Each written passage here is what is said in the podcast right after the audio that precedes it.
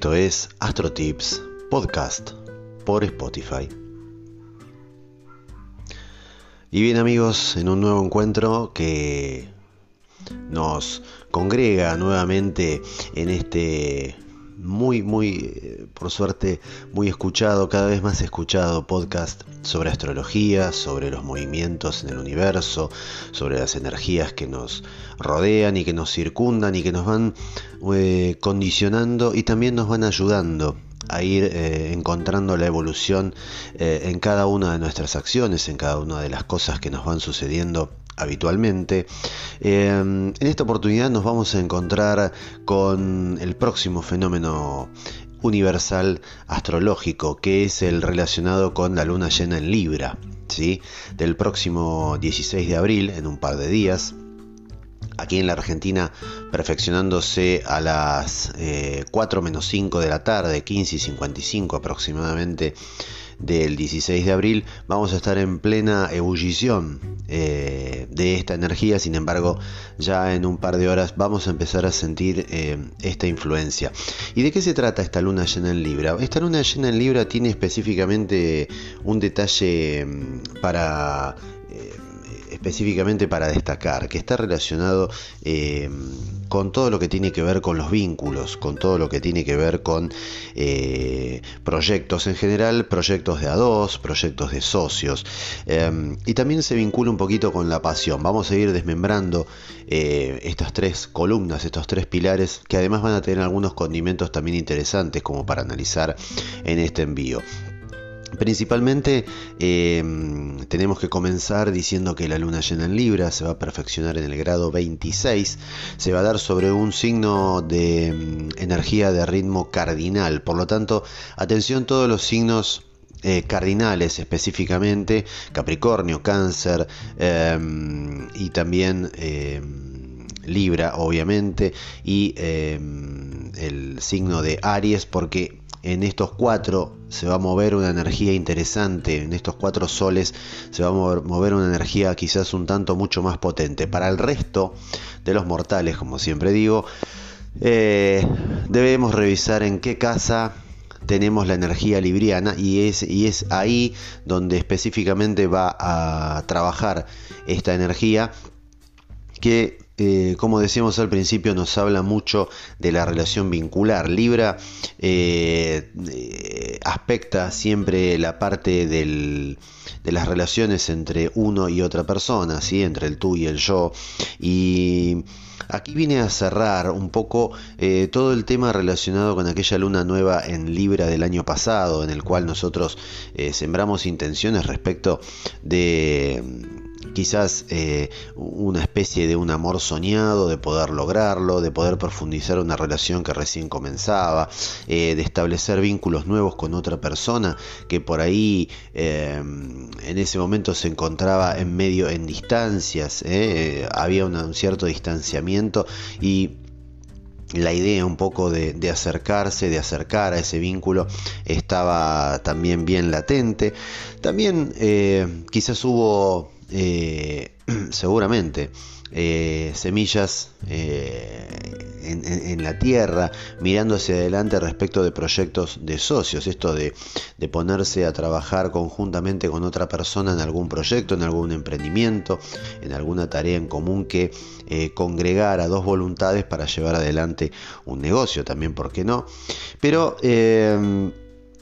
se le agrega también en este, en este tránsito, específicamente por una cuestión muy particular, el tema de la pasión. Así que el clima va a estar intenso por un lado, porque eh, se le agrega el tema de la pasión en la relación, en las relaciones sobre todo por el hecho de que hay una cuadratura casi perfecta eh, entre la luna y em, Plutón en Capricornio, ¿sí? en dos signos cardinales, por lo tanto vamos a estar hablando de una intensidad emotiva importante. Quizás haya muchos eh, ánimos en este momento empezando a alterarse o ya alterados, mucho mal humor, mucha contradicción, el hecho de que eh, muchas veces eh, Plutón nos pone en, jaque, eh, cuando está en cuadratura con la Luna, pone en jaque nuestras emociones, pone a revisar todo lo que está pasando, si realmente lo que está transitando nos gratifica, nos pone bien, qué contradicciones tenemos con los vínculos, en este caso por el tema de la Luna en Libra, y cómo podemos transmutar esa, esas, esas energías en una cuestión mucho más virtuosa, mucho más creativa en el plano de las relaciones. Por eso es que Plutón, que es el regente de Capricornio, nos pone ese lado intenso, ese lado totalmente emotivo, lo, incluso hasta lo lo altera, lo potencia y nos hace encontrar específicamente con la intensidad, una intensidad que tiene que ver con la parte sexual, una parte, eh, una intensidad que por ahí también tiene que ver con la parte del exacerbamiento de la libido y hay que ver dónde uno coloca e, esa energía para tratar de eh, creativamente poder eh, refundar sociedades, refundar relaciones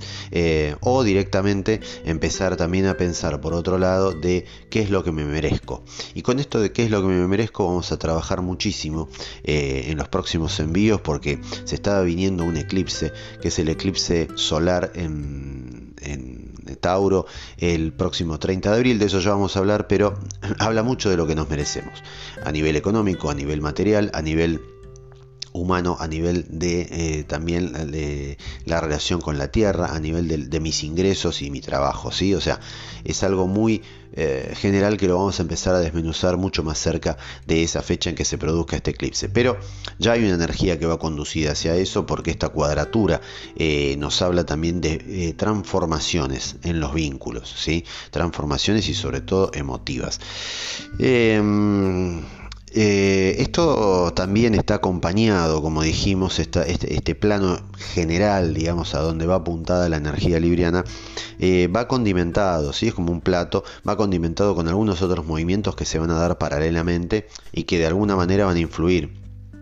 en un poco este tránsito. Si bien tiene su parte intensa este tránsito con esta cuadratura, luna eh, en Libra y Plutón en Capricornio, eh, hay un tránsito que va a empezar un poco a tratar de bajar esa energía y tiene que ver con eh, este Mercurio en Tauro que acaba de ingresar hace, hace unos días, haciendo un sextil en Venus con Venus en Pisces. como siempre decimos, este tránsito de sextiles tiene que ver específicamente con la parte mental y mm, trabaja desde el punto de vista casi mercuriano, digamos, en cada uno de nosotros. Esto quiere decir que eh, quizás haya muchas ideas y muchos proyectos eh, y, muchas iniciativas eh, tendientes a, recostarnos un poco en el placer, eh, en, esto que tiene que ver con el hogar propiamente dicho, de pareja específicamente, la zona de confort va por ese lado, se necesita un poco de conexión desde el punto de vista de la materialización, o sea, desde el punto de vista de los abrazos, de los cariños, un poco de reparo ante tanta, ante tanta intensidad que viene de afuera eh, se requiere un poco de contención corpórea, ¿no? corporal. Entonces por ahí se pueden dar eh, espacios románticos, espacios de mucha ternura, de mucho cariño. Eh, porque específicamente se trata de dos energías entre Tauro y Pisces calmas, digamos, ¿no? Y, de una u otra forma también eh, fluir hacia el lado de una conexión espiritual, una especie de poder empatizar con los sentimientos del otro, poder llegar a, acuerdos desde el punto de vista de los desacuerdos que puedan ocurrir con este tránsito tan intenso de la cuadratura que decíamos entre Plutón y la Luna, eh, pero también hay un espacio de proyección hacia el lado creativo y sobre todo el lado creativo relacionado con el arte, con la música, eh, con todo aquello que genere mm, eh, también con la lectura, un poco con la escritura, ¿no? También el, hecho de poder canalizar hacia ese lado eh, toda la intensidad emotiva que nos va circundando con esta luna llena, que de por sí ya es intensa, como toda luna llena, y que tiene el aspecto de cierre y de transformación definitiva respecto de las intenciones sembradas hace seis meses atrás. Em, también Marte ya está colocado en Pisces o va a estar en unas horas, está entrando en este momento en el signo pisciano, dejando atrás Acuario y su frialdad y su cuestionamiento y también el hecho de eh, estar permanentemente conectado con el mundo de las ideas. Este Marte en Pisces está relacionado ya con el plano sensible. Se trata de un Marte que está eh, trabajando en el último signo del zodíaco, preparándose para el 24 de mayo volver a ingresar en Aries y estar en regencia específicamente en ese signo. Por ende, antes de tocar esa intensidad, es un Marte suave, es una, una una, especie de búsqueda y una especie de, hasta incluso también, ojo con los enojos, los enojos van a ser más bien más por el lado del, llanto, de la incomprensión, este, quizás no tenga tanto un enojo tan potente eh, desde el punto de vista de la acción o desde el punto de vista de las palabras. Ya nos vamos a, situar en, enojos que tienen que ver más con el agua hirviendo. Si hacemos una figura, es el agua hirviendo, es el agua puesta al fuego que entra en ebullición, pero que en definitiva eh, eh, tiene mucho que ver con el tema de la expulsión de emociones hacia afuera para intentar de alguna forma que esa cosa no quede pegada en el cuerpo. Entonces, digamos, puede haber mucho llanto, puede haber mucha conexión y mucha tendencia al encierro, quizás también a la evasión, así que hay que prestarle mucha atención a toda esa cuestión. Eh, lo que se trata aquí fundamentalmente con este Marte en Pisces es que entra un momento en el cual las búsquedas están relacionadas con los ambientes calmos, con la tranquilidad, con la, compañía, con el servicio incondicional, ¿verdad? Toda esa, energía que va empezando a fluir y va empezando a buscar esos espacios para tratar de matizar la intensidad de esta luna llena libriana. Por otro lado, también vamos a encontrar, eh, si bien habíamos hablado de Mercurio haciendo sextil con Venus en Pisces, en este caso también Mercurio hace un tránsito de conjunción. Eh,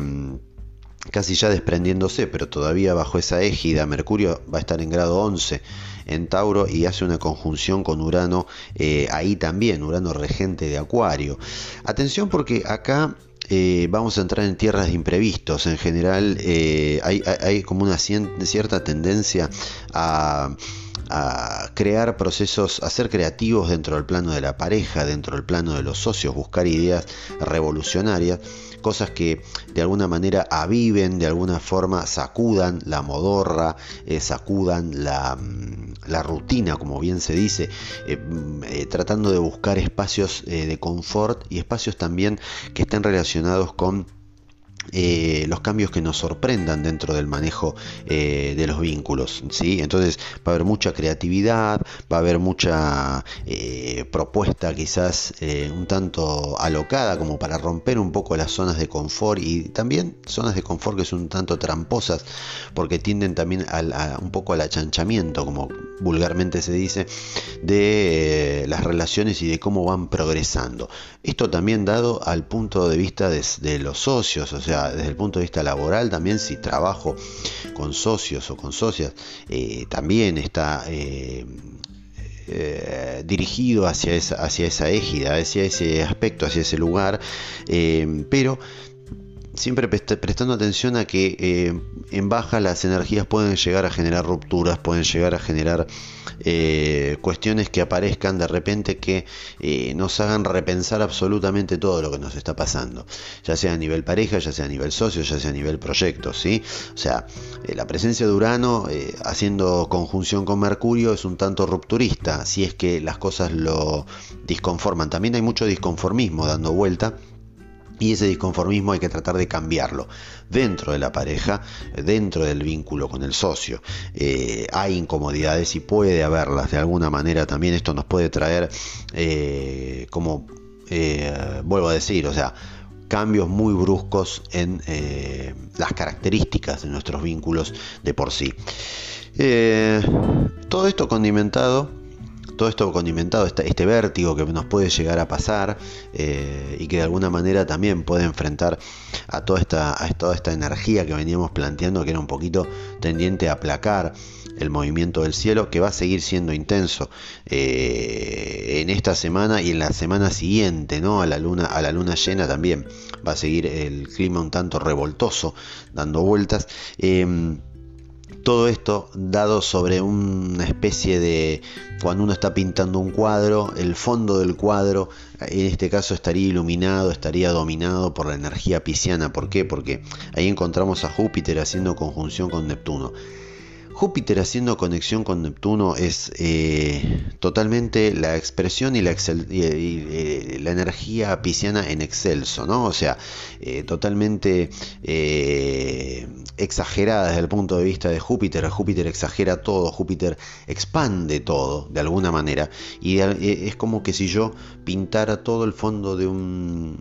cuadro de un color, de un color solo, no, mono, no o sea, llevando al monocromo y que domine, digamos, el fondo de la escena. El fondo de la escena de esta luna llena en Libra está dado por esta conjunción entre Júpiter y Neptuno, el regente pisciano en tierras piscianas y Júpiter que era el anterior regente, ahora es el regente de Sagitario, según la astrología moderna, y entonces eh,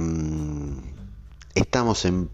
toda el área sensible, o sea, estamos con mucha sensibilidad encima, como las emociones muy a flor de piel, sin embargo también hay mucho de espiritualidad dando vueltas, hay, hay, energías que están relacionadas con